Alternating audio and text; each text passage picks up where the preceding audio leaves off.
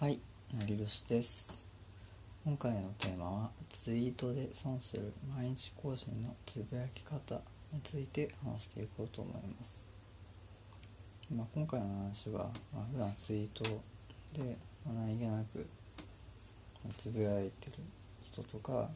そのツイートのつぶやきが少ない人とかえツイッターで情報発信をまやり始めてる人に向けて話していこうと思います。でももしかしたらそのツイートで毎日更新をやってるけど、まあ、ちょっともったいないやり方をしてるんじゃないかなというふうにちょっと感じた時もあったので、まあ、そういった人に向けて有益な話ができればなと思い今回ツイートで、まあ、損する毎日更新のつぶやき方っていうのを挙げていきますそしてまあその解決方法っていうのも一応話していこうと思ってます。で今回この話をする僕成吉はブログで6桁収益化をしました。でツイートでは毎日更新を、ま、100日以上えーまあ、やってきたので、どんな風にツイートの毎日更新を、えー続けるべきなのかっていうのを、ね、話せるんじゃないかなと思ってます。ではまずいきなり結論に入ってしまうと、えー軸のある自分のツイートを1日1回でも入れることっていうのをやった方がいいですね。で特にその中立なまあまあ、意見だけではその説得力が弱いんですよね。だからまあ、まあ、どっちつかずの、まあ、いろんな人にをとにかく褒めるツイートとかを、まあ、してる人は少し、まあ、注意した方がいいかもしれませんね。で、えー軸のあるその自分のツイートを、まあ、することによってまず印象が変わりやすいんじゃないかなと思います。で真ん中にはその、えー自分のその筋のある、まあ、ツイートをしてることによって少し、まあ、よく思わない人っていうの中には出てくるかもしれません。でしかし、まあ、自分の軸がちゃんと発信することによってその方がまあ信頼性が高まるんですね。一部の人は信頼性が高まってでそれで、まあ普段毎日その自分のツイートを見てくれることに、まあ、つながる。そういった、まあ、自分のファンの見分け方っていうのも、まあ、する上でそういった軸のある自分のツイートを、まあ、入れることっていうのは大切ですね。でまあそういった軸のあるツイートをすることによって一時的にそのアクセスが増えやすい状態になると思います。でまあフォロワーが急に増えたりとかするかもしれないんですけどただそこが長続きするかどうかはまた別なんですね。一時的にその軸のあるツイートをしてでもし離脱されたのであればその自分のそのツイートの量が足りなかったのか。でそれともまた中立な意見になってしまっていたのか。で離脱したユーザーは、まあ、どういったツイートが求めている人だったのか。ということもまあいろいろ考えられると思うんですね。しかしまあ自分のその軸のあるツイートっていうのはあくまで本心を、えツイートするということが大切ですね。基本的にツイッターのその毎日配信は、えすごいすごいと思います。すごいことなんですけどただその毎日発信という形式にそのこだわっている人がちょっと多いんじゃないかなと思ってます。でただ毎日更新をすればいいんではなくてそのなぜ毎日更新をするのかっていうことがえ大切なんじゃないかなというふうに改めてま考えてほしくて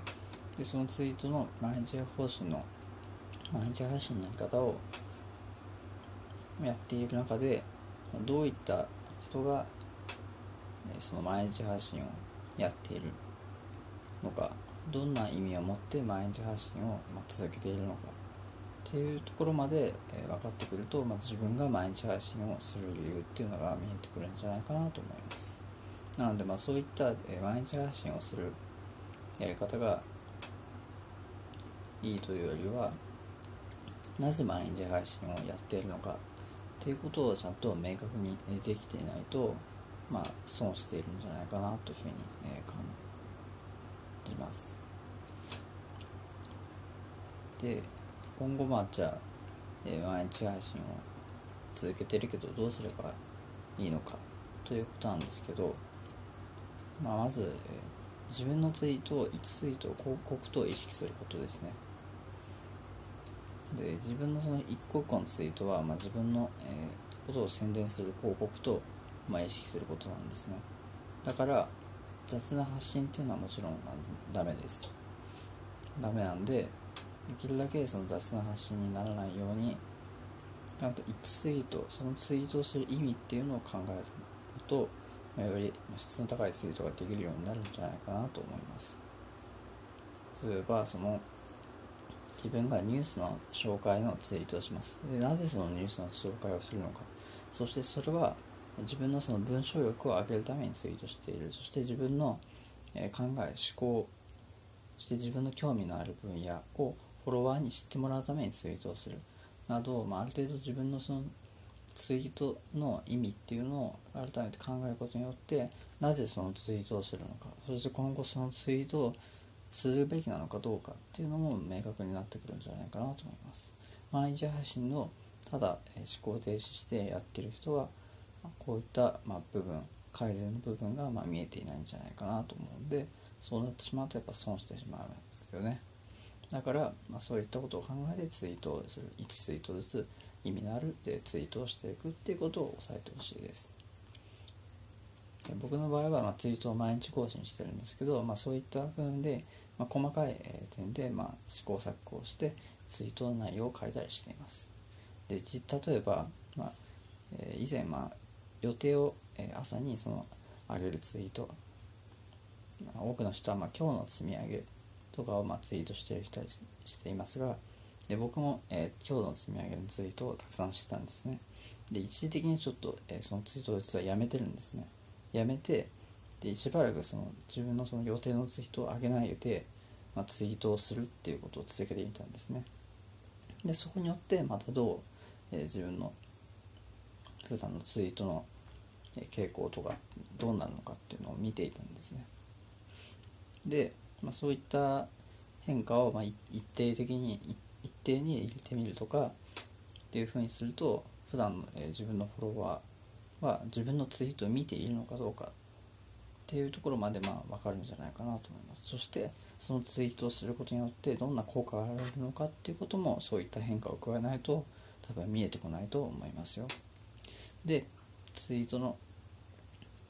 をする際に基本的には型を用意するテンプレートを用意すると、えー、自分のツイートが加速すると思います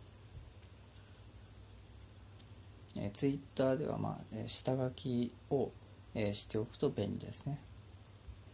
下書きで型を用意しておいてすぐに、えー、ツイートをする。毎日同じような、えー、ツイートをする場合はその同じようなツイートの型を、えー、事前に用意しておきましょう。で先ほどニュース紹介の話をしたんですけどニュース紹介や今日の積み上げだけだと少しその普段の発信活動としては少し弱いかもしれません。なぜならそういったツイートはみんな多くの方がやってるんですね。なので自分の軸の発信っていうのは少し発信しづらい届きづらくなっているっていう状態になっていると思います。なのでそこで、まあ、することとして例えばその仕事で学んだことを、まあ、具体的に感想を述べる、まあ、そういったツイートを140文字1ツイート140文字をせめて、えー、一つやっておくと自分の普段の仕事に対する考えとかまあ普段自分のどういう考えを持ってツイートをしてるのかっていうことがまあ分かってくるんじゃないかなと思います。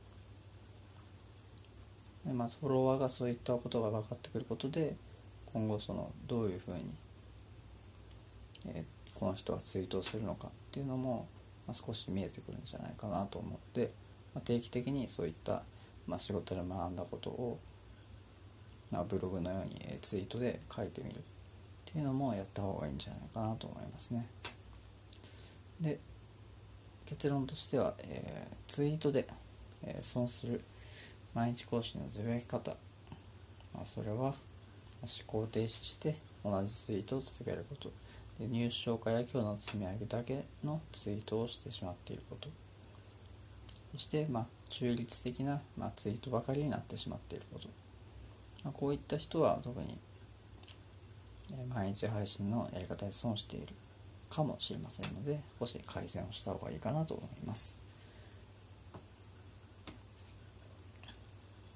では、えー、まず次の行動として何をすればいいのかということですがやはりま軸のあるツイートを1日1回これからつぶやくようにしてください。自分の軸のあるツイートを1日1回つぶやくようにしてください。そうすることによってその読者フォロワーが、えー、自分の考えを、えー、好きな人が出てきて、えー、ついてきてくれる。それに、まあ、リピーター、